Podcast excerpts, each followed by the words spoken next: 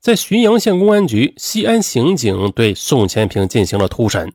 宋前平开始时是胡言乱语，拒不交代。西安刑警说：“你这小子还想赖？杀了人就承认，装什么孙子？”宋前平一听说他杀人，吓得立马跪下了。“嗯，大叔，我交代，我全都交代。是，我是强奸了几个女的。呃，十月一日那个案子是我做的，其他还有五起。但是我对天发誓，我没有杀过人的。之前我都是从背后把他们打晕，他们也没有看到我的样子。十月一日那个女人很壮，她和我搏斗，嗯，所以她看到我的样子。”我确实想将他杀了灭口的，但吓着人，我又觉得很害怕，就半途而废了。好，你这么说，我们就信了。那你是不是编的？啊，不，我绝对没有杀人。如果我要是杀了人的话，你们把我活剥了都可以。我真的没有说假话呀。宋前平是害怕被枪毙，故意胡说的吗？似乎不是这样。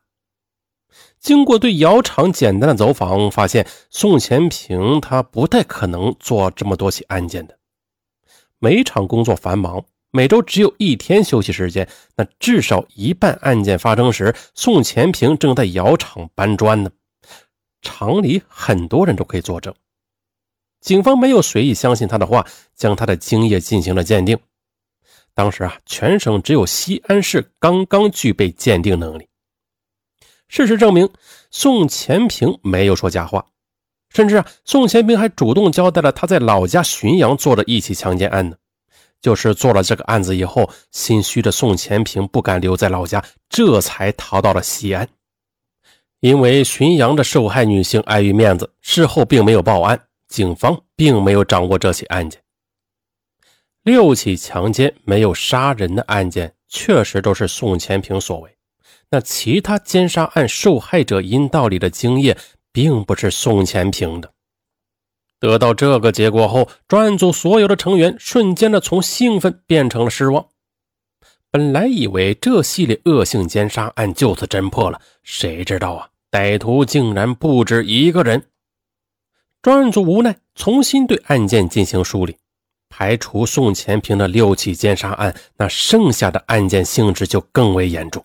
因为大部分都是杀了人，看来这个真正的奸杀恶魔极为凶残，远不是初出茅庐的宋前平之流可以相比的。虽然付出巨大的辛劳，只抓住了不相干的宋前平，但专案组并不动摇。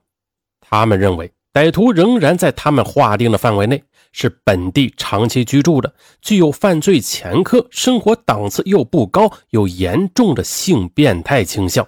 必须继续走访侦查。为此，整个西安地区民警几乎全部被动员了起来，前后出动的警力就高达一万五千人之多。办案民警会议啊，录下的笔录就有上万份，堆在桌子上，高达一米多高。功夫不负有心人，一次走访期间，又有一个村民反映，在九月二十三日奸杀案。也就是女青年胡某头骨被砸碎的案件发生的当天，他曾经看到一个人在现场附近长期停留过，并且这个人他认识，叫做张玉平，是长安郭渡镇杜永村人。接下来，民警立即对张玉平进行了调查，发现此人果然非常可疑。张玉平此人脾气暴躁，有打架斗殴和猥亵妇女的前科。案发之日前几个月。张玉平一直在家务农，在奸杀案发生以后的第二天，张玉平突然就离开了家，去了外地。邻居回忆啊，张玉平神色很慌张，连行李都没有顾得上带走。专案组认为张玉平有很大的作案嫌疑，要立即进行抓捕。不过，张玉平已经不知去向了。专案组冷静分析，认为张玉平长期外逃的可能性不大。张玉平这个人有些劣迹，并没有在外地生活过，也没有出门打过工。那这种人没有外逃流窜的经验，到了陌生地方不容易混下去。同时，他上有老下有小，也很难扔掉家就走。专案组认为，如果发布全国通缉令，或者大张旗鼓的去寻找张玉平搜查的话，那就会打草惊蛇。张玉平一旦知道警方在调查他的话，那恐怕再也不敢回家了。偌大的中国，想抓住张玉平并不是件容易的事儿，还不如秘密布控。